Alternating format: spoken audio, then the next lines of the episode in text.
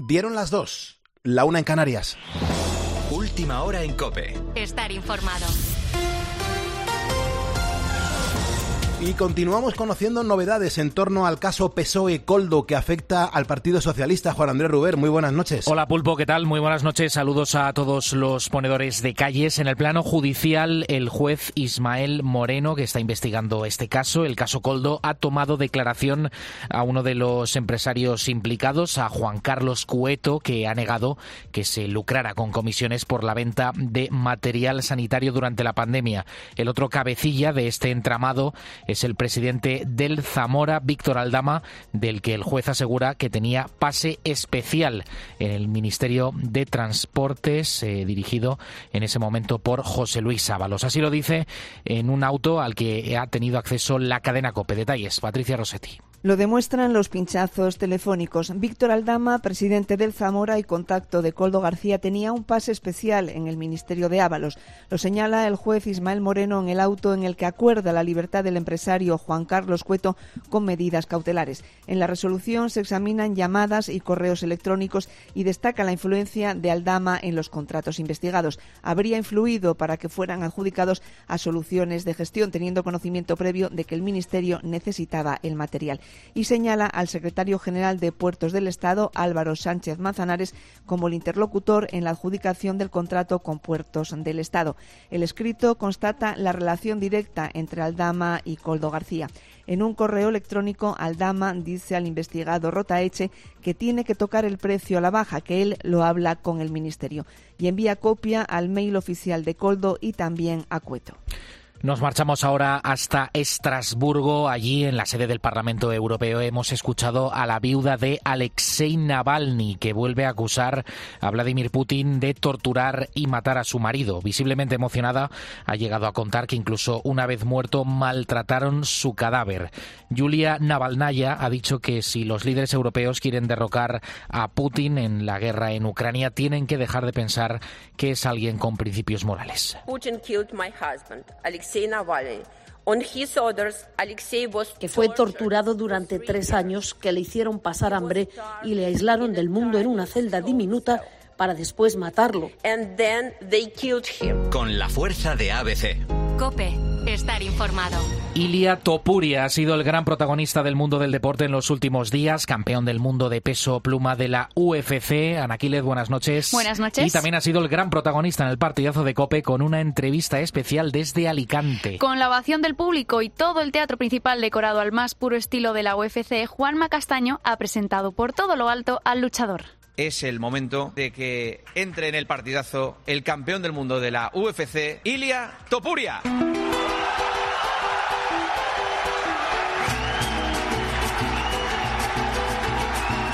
Topuria ha hecho un repaso de su combate frente a Volkanovski, el cual le valió para proclamarse número uno. También ha explicado cómo funciona el cuerpo y la mente de un luchador de su calibre una vez se adentra en el octógono. Ilia, que ya tiene 27 años, comenzó su carrera profesional hace ya nueve. Y por lo que ha podido comentar en esta entrevista, su retirada de la UFC no está tan lejos. A los 18 años hice mi debut profesional, por lo que estando entre 12 y 14 años peleando a nivel profesional, yo creo que es suficiente. A los 30, 32, pero tengo cinco años por delante que van a ser bastante exigentes. Sé que nadie me va a ganar.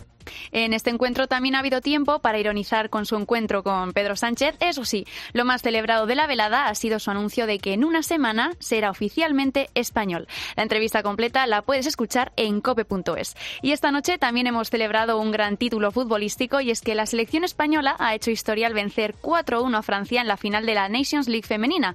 De esta manera, España se convierte en la primera vencedora de este campeonato.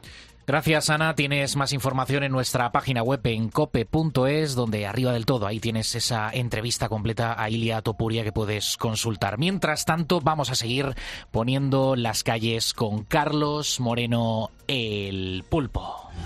Cope, estar informado.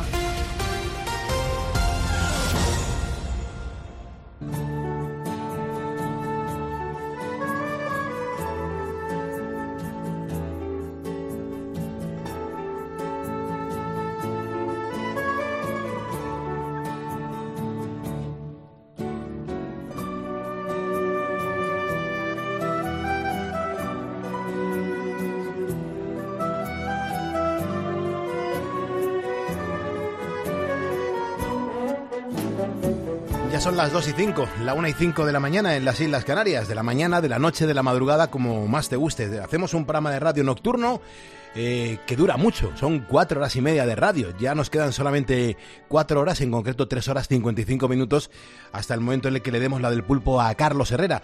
Y hasta entonces el compromiso de este programa sigue siendo inalterable, el mismo que desde el 1 de septiembre de 2015, que fue cuando comenzó este programa de radio, es no tocar la política. Aquí no tocamos la política, se la dejamos a los mayores porque nos encendemos y, no queremos mm, eh, meterle caña más a la cabeza cuando tenemos que descansar y, pasar una buena noche en torno a otros temas.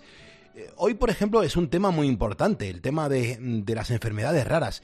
Y por eso la primera historia positiva que te quiero contar en el día de hoy está precisamente relacionada con esto, ¿no? Con, con, las enfermedades raras. Y para ello quiero acercarme hasta el barrio del Bronx, en Nueva York. Allí es donde se encuentra la Facultad de Medicina Albert Einstein. Y la buena noticia es que esta semana el centro ha recibido una donación de, atención, mil millones de dólares. Mil millones de dólares. Mil millones de dólares. Es una cifra nada desdeñable. Y dirás, oye pulpo, ¿y, esto qué supone? ¿Qué va a pasar? Bueno, pues nada más y nada menos que la posibilidad de que todos sus alumnos estudien gratis. Estamos ante algo histórico. Vamos a escuchar el momento en el que la donante, Ruth Gottesman, lo hace público en el auditorio de la facultad.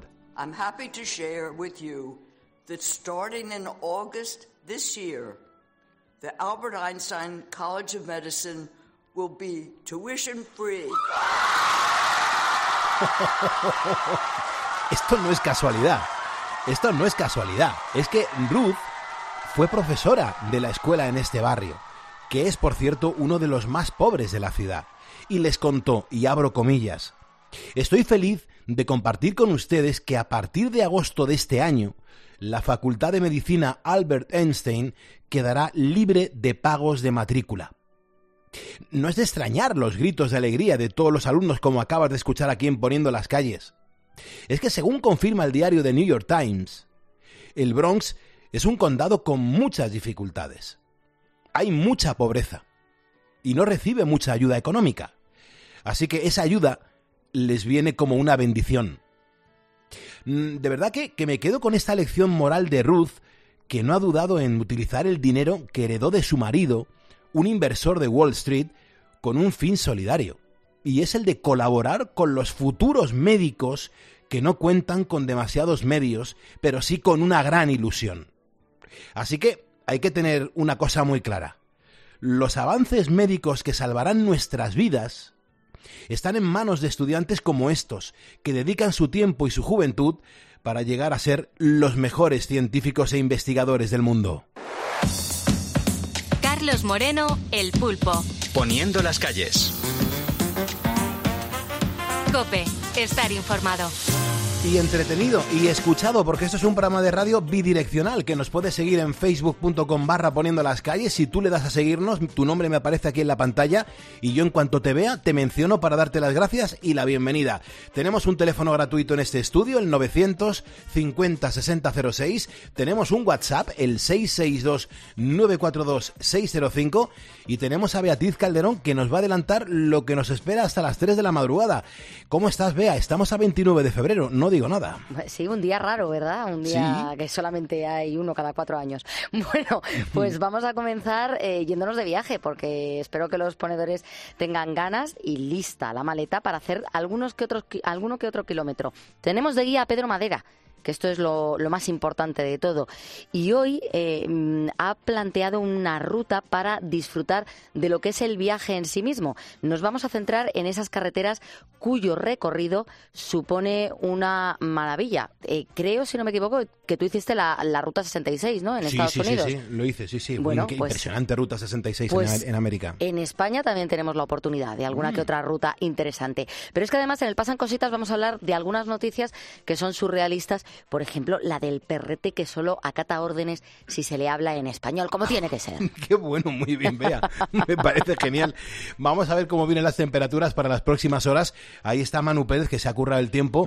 A ver qué nos vas a contar. Manu, buenas noches. Muy buenas noches, Pulpo. Pues este jueves 29 de febrero volveremos a tener temperaturas un poquito más altas por la tarde, sol en la mitad sur peninsular, pero eso sí, un nuevo frente recorrerá el norte con nubes y algunas lluvias. Y es que parece que el temporal que hemos tenido estos últimos días va a desaparecer, aunque todavía tendremos rachas fuertes de viento en el Lampurdán, Baleares, noroeste de Galicia y la cordillera cantábrica. En cuanto al oleaje, parece que se calma. No será tan fuerte como lo ha sido durante esta semana y tan solo está activado el aviso naranja en Baleares y lo estará solamente a primera hora. En cuanto a las nubes, esperamos que vayan en aumento en el norte hasta el centro de la península, ya que irá entrando un nuevo frente por Galicia. Se esperan chubascos e irán llegando las lluvias a lo largo del día al extremo norte peninsular, pero en general no van a ser tan fuertes y vendrán acompañadas con débiles nevadas en las montañas del norte. Y vamos a tener un ambiente frío y con heladas, y vaya heladas,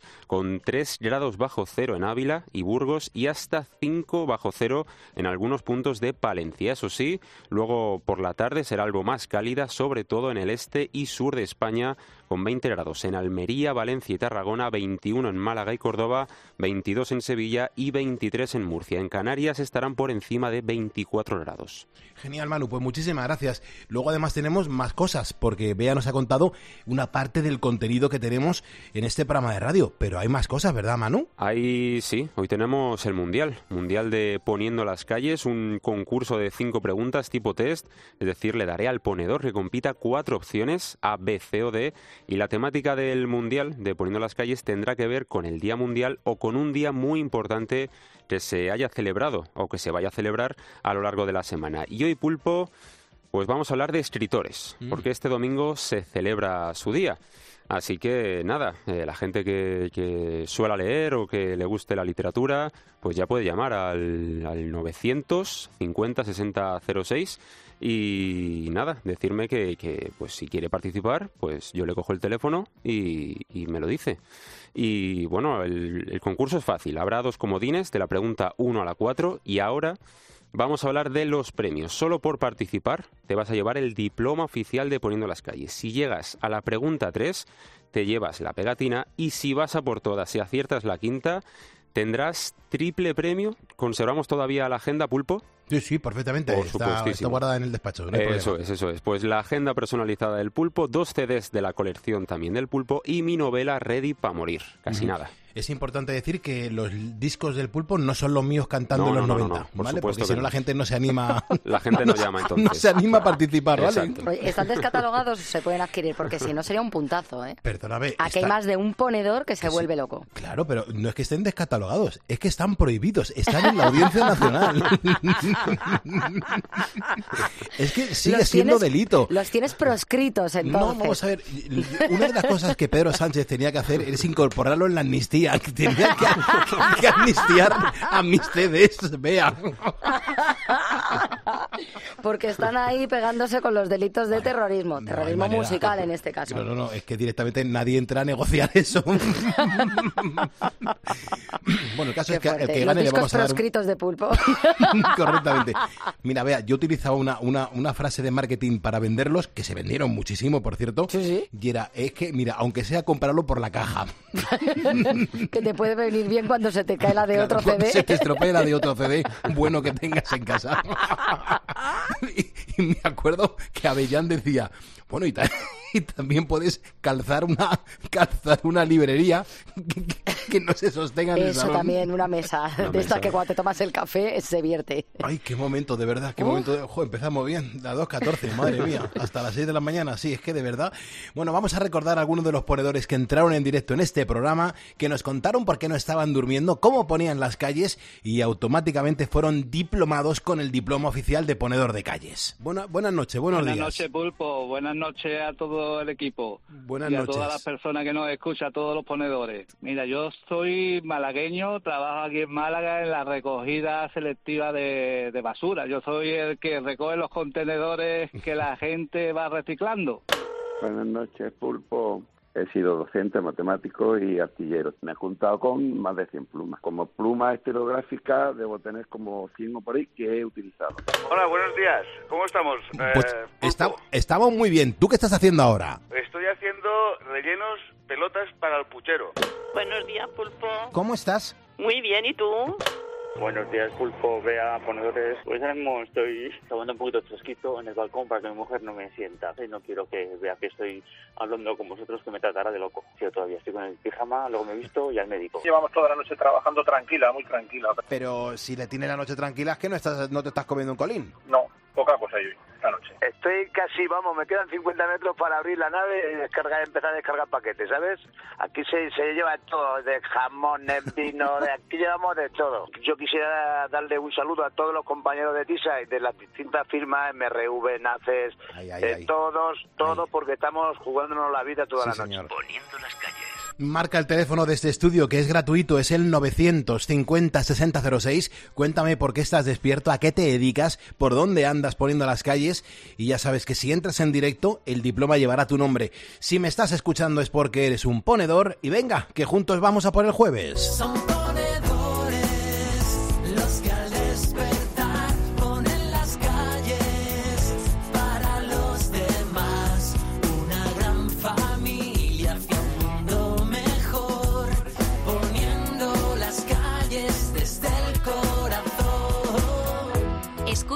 Poniendo las calles. Con Carlos Moreno, El Pulpo. Cope, estar informado.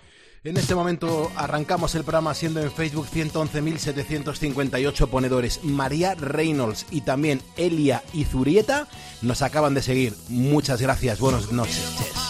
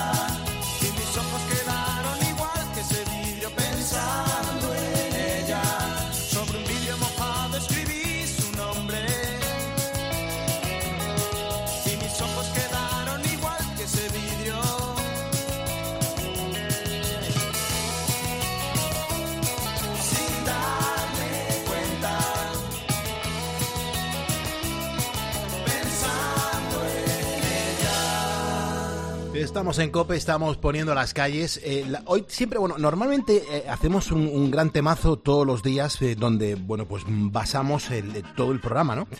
el de hoy es serio, es importante, nos lo tomamos muy en serio porque empezamos a recibir comentarios muy potentes, muy fuertes, en el que mm, tenemos que dar, bueno, pues sobre todo el, testimonio de muchas personas que lo están pasando mal. Y por eso la, la pregunta que hemos lanzado en facebook.com barra poniendo las calles eh, es una pregunta con multipreguntas, se puede decir, que son varias. Mm, te pregunto si consideras que se administran bien los presupuestos generales del Estado para la investigación de enfermedades raras. Porque claro, si tuvieras mucho dinero, ¿tú le pagarías a los estudiantes de medicina la matrícula de la universidad? como el caso que hemos escuchado en la primera calle positiva que, que hemos montado. También te pregunto qué enfermedad rara conoces, ¿A qué le quitarías la asignación presupuestaria por considerar que no vale para nada esa asignación? Y, luego hemos puesto te leemos con fuerza. Y, claro, mm, y es lo que vamos a hacer. Hay mensajes muy potentes, hay mensajes eh, que requieren mucha atención. Hay un mensaje que me ha gustado muchísimo que nos lo acaba de dejar María Díaz. Y dice, Pulpo, yo lo que pido es un compromiso de los laboratorios para que fabriquen medicamentos para enfermedades raras. Dice, es que todos sabemos que serán poco rentables, pero ¿dónde está la conciencia profesional? Bueno, María, ahí está tu comentario. Mm, y, me parece muy bien que empecemos así, eh, que empecemos con esa sinceridad de una persona que pone sobre la mesa algo que tendría que ser de esa manera. Y luego hay más mensajes, vea. Sí, un poco en la misma línea va Rodrius, que dice las enfermedades raras no salen rentables a las farmacéuticas mm. y es una pena, pero es así y ese es el motivo por el que apenas se investiga. A mí no me parecería mal que se invirtiera en ello en vez de malgastar el dinero. No diré ya en chiringuitos, sino también eh, en muchas otras eh, cosas que no merecen la pena. Dice, yo conozco el síndrome de Moebius. Dice, es una enfermedad pulpo congénita caracterizada por la parálisis facial no progresiva y alteración de la abducción ocular de uno o ambos ojos. Lo vi el otro día en un documental. Eh, si tuviera mucho dinero, por supuesto, procuraría investigar en enfermedades raras, aunque donde más invertiría, no me cabe duda, es en la lucha contra el cáncer infantil. Su día mundial es el 15 de febrero, nos escribe desde Pucela. Otro tipo de cáncer que, por cierto, se investiga muy poco, el cáncer infantil, muy poco, por ese mismo motivo, porque aunque a todos nos impacta mucho, el número de niños que sufren cáncer con respecto a los adultos es mucho más pequeño y entonces como que se investiga menos, pero es una pena, la verdad. Eh, hay que invertir en todo esto. Luego tenemos a María López, dice, si el dinero que trincan los políticos, ya sea del partido que sea, se asignara para investigar y para pagar a más médicos y se gastara con más cabeza, nos sería mejor a todos. Dice, la verdad es que cuando entran en el gobierno, me da igual, el que sea, no se van ni con agua caliente, se quieren quedar ahí, bien sentaditos, cobrando lo suyo. O también Miguel, que pone, bueno, hace como una especie de metáfora, ¿no? Dice, claro, si te gastas el dinero en chuches, no llega luego para la comida. Pues eso es lo que nos pasa. Pues el programa va de esto hoy. Si te apetece dejar un comentario a través de WhatsApp, el WhatsApp de este programa es el 662 942-605. Si lo quieres hacer por facebook.com barra poniendo las calles, adelante. Ahí está la pregunta formulada y el espacio para que nos respondas. Y si quieres llamarnos y entrar en directo, ahí está Manu atendiendo el teléfono gratuito de este estudio, el 950 6006. Vamos a hacer un cruzadito, vea.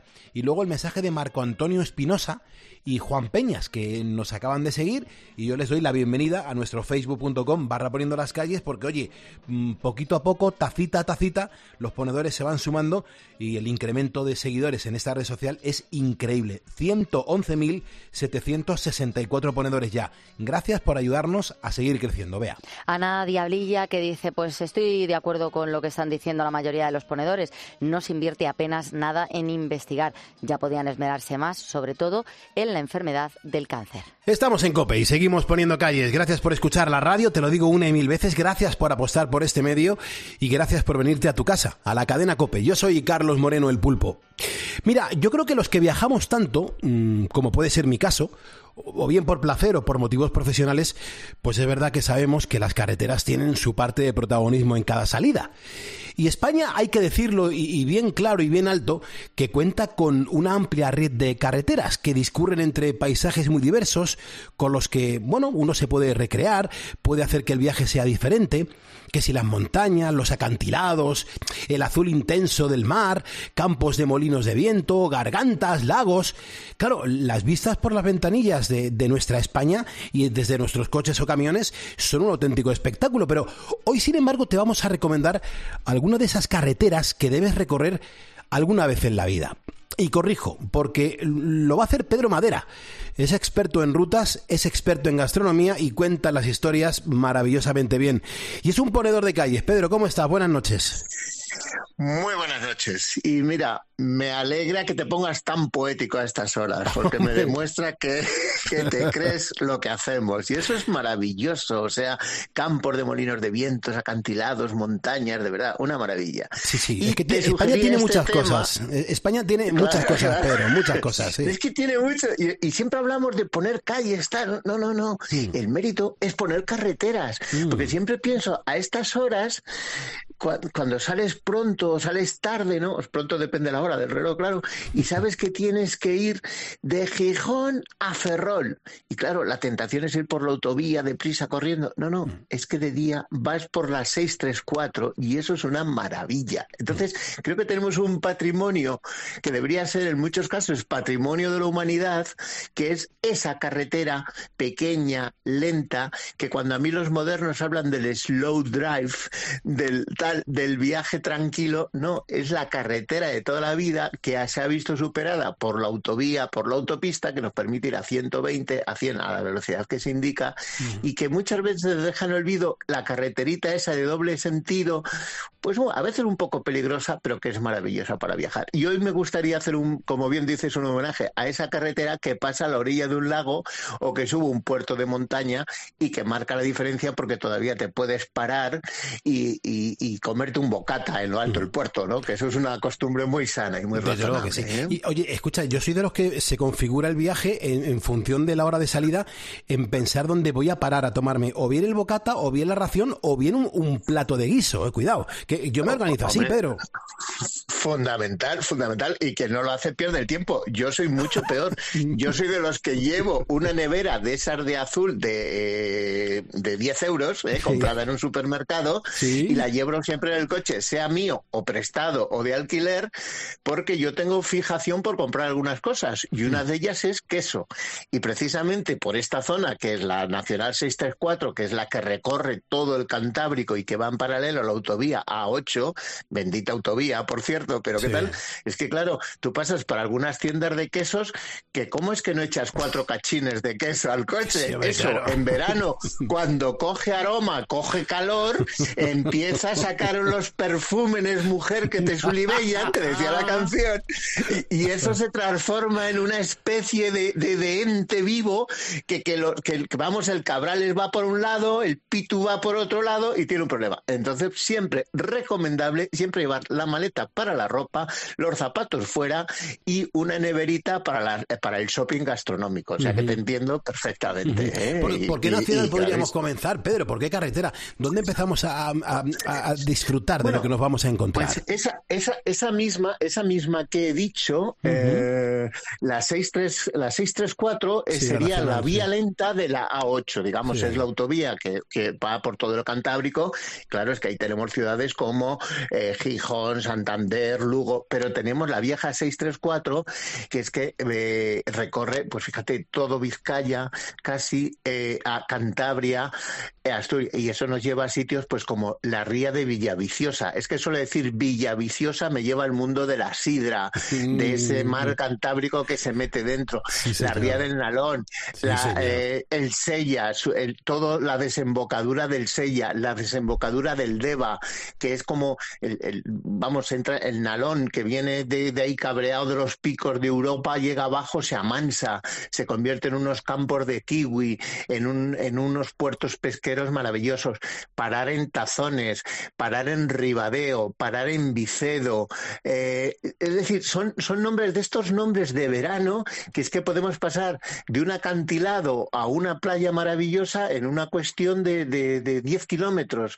Estoy pensando en pueblos, en pueblos para los que no los conozcan como Foz, en toda la marina lucense, en toda la costa de Lugo, que me parece un sitio salvaje, maravilloso, en el puerto de Vicedo, donde además se une la historia con, con la naturaleza, porque esa, de ahí han salido grandes exploradores, eh, han salido grandes marineros, una industria pesquera que sigue siendo muy importante en pueblos como Burela.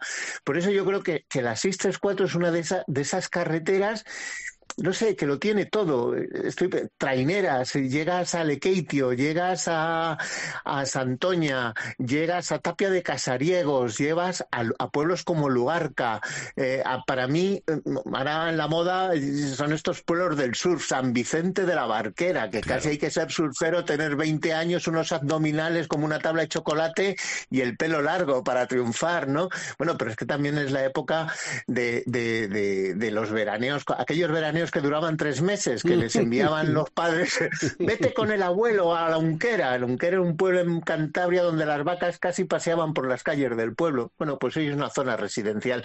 Entonces, esa mezcla a mí me parece maravillosa y, luego es que tiene cosas, experiencias naturales como los bufones de, Asturias, que, que el agua entra por debajo de la tierra y sale por unos sifones hacia arriba. Esa playa de Gulpiyuri, donde, donde, que es una playa que está como 100 metros metida dentro de, la tierra y que es como un pequeño agujerito que se ha abierto en el mar y que se ve. Eso es, es algo único, ¿no? Único y donde, bueno, pues, pues donde hay que estar alguna vez en la vida porque tenemos ciudades maravillosas, pueblos maravillosos y espacios naturales salvajes maravillosos. Vamos, o sea, es una maravilla. Oye, ¿qué, ¿qué, me dices de Mallorca? Mallorca también ofrece unas, unas posibilidades maravillosas. La serpiente de Sacolobra, por favor.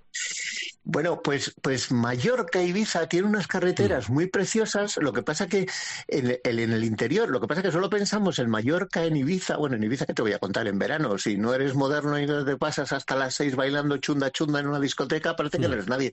Pero luego tiene unas carreteras que ¿quién las han descubierto en muchos casos? Bueno, todo el mundo, porque son espacios muy pequeños. Pero muchas veces esos holandeses que se vienen a, a entrenar, a hacer ciclismo en el mes de marzo a, a Mallorca. Bueno, pues hay una carretera que se llama La Serpiente de Sacalobra, que es la MA de Mallorca, la 2141, y que es una carretera, pues posiblemente eh, eh, la más la más mm, panorámica de todas las que tiene Mallorca es que tiene el nudo de la corbata tiene el Col de Reis eh, eh, atraviesa casi toda la tramontana y cruza por encima del torrent del Racó ¿no? entonces claro eso nos permite llegar a la calle de Sacalobra a Torrent de sea es una mezcla de de saber que si lo haces en bicicleta, por ejemplo, que es otro tema que nos daría para otro día, tienes el esfuerzo de subir, bajar, pero es que luego aparcas la bicicleta debajo del culot, llevas el bañador, te cambias ahí en un ladito y te das un baño en un mar turquesa maravilloso,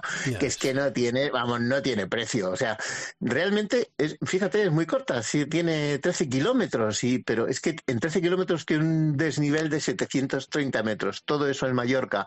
Por ejemplo, en esta época del año, que los almendros acaban de estar en flor, que han roto ese escenario del invierno y dice, oye, que estamos ya aquí en primavera, por favor, ponte el bañador, échate a la playa, ponte las chanclas y date un baño porque te lo mereces. Entonces, bueno, esto no, no, no tiene, no tiene precio, vamos, no tiene precio. Bueno, eh, es que eh, eh, las carreteras en sí son, son maravillosas, te puedes encontrar cosas mm, mm, bárbaras, auténticamente bárbaras. La Costa Brava, por ejemplo, la carretera cerca de Tosa de Mar, es que hay sitios en España, en nuestra España, tan bonitos que incluso viéndolos desde un coche, desde una caravana, desde una furgoneta, desde un camión, es un auténtico placer estar circulando. Hace poco he estado probando los nuevos modelos de, autocaravana de una marca alemana en la Costa Brava, ¿no? Por aquello de la cercanía a la frontera con Francia. Eh, y ahí tenemos una carretera que es la 682, Girona 682, ¿eh?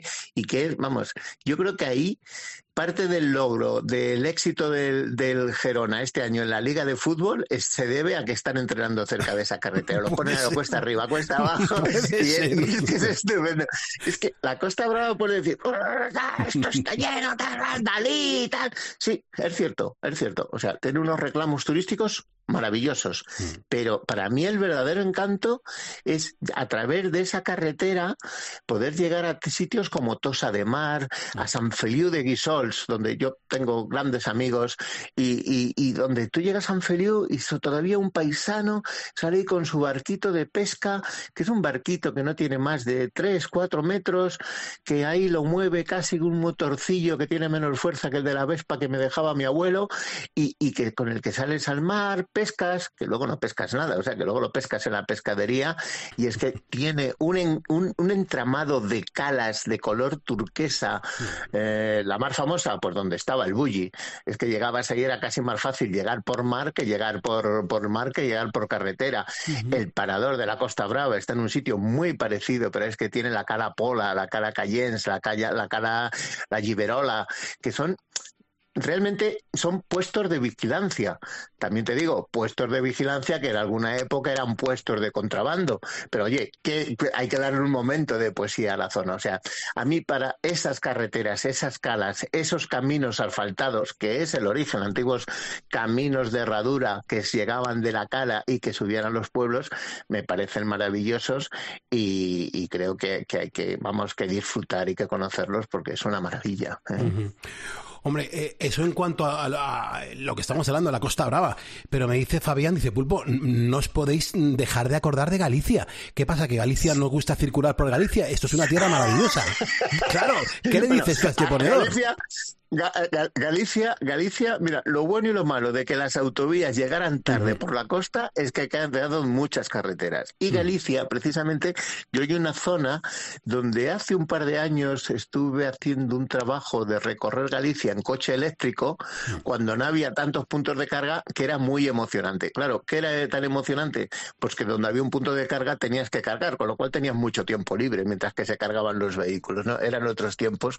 Y, y entonces yo para mí ahí tengo una debilidad que es en la parte eh, de Herbeira hay una zona de acantilados maravillosa. Está San Andrés de Teixido. Oh. Eh, para mí, eh, dicen, oye, ¿por qué es tan bonito? Bueno, porque, pues, por ejemplo, hay sitios, hay escenarios dramáticos, como todo lo que es la, el faro de Ortegal, todo lo que es Ortigueira. Hay un punto donde las vacas son las verdaderas protagonistas de la carretera, donde hay que ir despacio porque no se respeta, no hay, hay un pastor eléctrico eléctrico que muchas veces no funciona y ahí hay cuatro vacas que parecen puestas para la foto. Dos caballos de esos abretonados, gordos, con unos lomos como una misa camilla, que están vigilando la carretera y curva, contra curva, viento. A mí me parece un espacio dramático. O sea, está toda esa zona de la Sierra de la Capelada, que de nada, de, la nada, de la nada pelada, que de nada, de, la nada, de la nada llegas a 613 metros, que, que es la cifra oficial. Para muchos son los cantilados más altos de Europa. Yo la verdad es que no los he medido nunca, pero la sensación de, límite, de estar al fin del mundo, de delante de tener la bruma, a mí me recuerda a los relatos de Joseph Conrad, de los grandes viajeros. No, no, estás ahí en Galicia, sabes que luego en una hora te vas a tomar un buen pulpo a feira, te vas a tomar unas sardinas maravillosas, te vas a tomar unos pimientos de padrón deliciosos con unos buenos ribeiros, pero, pero esa sensación de drama, de, de, estar en un espacio salvaje, creo que es justo decirlo y reconocerlo, y es un espacio estupendo para pasear. Esto, es, que está, al lado un pueblo como Cariño, el Cabo Ortegal, eh, los acantilados ahí son, son siempre hay emoción, porque siempre hay viento, todos los días claros son maravillosos, los días turbios me recuerdan las novelas de cumbres borrascosas, me parece, vamos, yo y que además no sabes, estoy en el Cantábrico, estoy en el Atlántico, no lo sé, pero pero los colores son son son tremendos y además con una ventaja que quiero poner en valor, hay una nueva red de senderos, bueno, son senderos de siempre que son perfectos para recuperar y para andar. O sea, yo mm. creo que Galicia se beneficia en gran medida de toda la recuperación y la puesta de, moda del Camino de Santiago y es una, fantástico poder caminar junto al mar y si ya tienes un día bueno y el único problema es el viento y no llueve, pues es estupendo. Como cada vez llueve menos, pues oye, la, capacidad de ocio y disfrute es cada vez maravillosa. Esa es la historia. Estamos hablando con Pedro Madera, es un, es un viajero, es una persona que conoce España a las mil maravillas, que nos cuenta unas rutas que son deliciosas a la hora de, de poder organizarse un buen viaje yo recuerdo yendo a Teruel, em, eh, que he disfrutado mucho de ese viaje, que he disfrutado mucho haciendo kilómetros, en esa maravillosa ruta del silencio. Me imagino que la conoces, ¿no? Pues sí, la conozco porque además tuve la suerte de probar unos vehículos cabrio en esa carretera. Y claro, eh, era primavera, era Teruel y Teruel es otra de esas provincias que que hay que conocer, pero es que hay que conocerla entramos como este. Lo que se llama técnicamente la Ruta del Silencio, porque se ha convertido en una carretera de referencia, sobre todo para los amantes de las motos, de esas motos que van al desierto y tal. Bueno, no, no, no hace falta ir al desierto. Yo te digo que tú te haces un buen viaje por los Monegros y luego te haces una ruta por, por Teruel y disfrutas igual, comes mejor, te comes un buen ternasco, unos buenos melocotones de calanda y unos buenos dulces y ese es el día. Bueno, técnicamente la carretera del silencio es la A1702, está en Teruel y conecta la, la comarca del Maestrazgo con la zona de Andorra o la Sierra de Arcos. Andorra, hablamos de Andorra, pueblo de Teruel, no Andorra, país entre Francia y España. ¿eh? O sea que esto hay mucha gente que no lo sabe. Eh, eh, solo son unos 70 kilómetros de carretera faltado, con muchos pueblecitos que están, que entran y salen de esa carretera de verdad, ahora en primavera todavía hace bastante frío, aunque este invierno ha sido muy pero ahora cuando empiezan a florecer almendros, los prunos, los, eh, el campo de cereal empieza a tomar cierto vitalismo. os recomiendo, es un viaje único. Eh, hay lugares de interés como la de Mochén, los estrechos del río Cañada, los órganos de Montoro, que son unos espacios naturales maravillosos. Está también la Cañada de Benatandud, Villarluengo, Ujuilbe. Son de esos pueblos que te prometo, parecen creados por un, por un preparador de marcas, de esas empresas que se dedican a crear marcas. Mm. Pues mm, están ahí de siempre, por supuesto, poquísima gente. ¿eh? Ahí sí que encuentras un bar en algunos sitios y alguna venta antigua en el cruce de dos carreteras a la entrada y la salida. En esos 70 kilómetros, pueblecitos de piedra, de piedra arenisca. El, cuando hace frío en invierno, hace un frío del carajo, como dice el refrán. Cuando el grajo vuela abajo, hace un frío, del, carajo. Pues ahí vuela abajo, rasante y a todas alturas. Pero los días de primavera, cuando hace sol y la temperatura llega a los 10, 15 grados, están de esos, son esos pueblos que están ahí como colocados a posta por las fotos, con mm. iglesias en sitios inesperados, antiguas eh, casas de pastor, eh, bordas, rebaños de, pastores y trashumancia, que todavía una cierta trashumancia.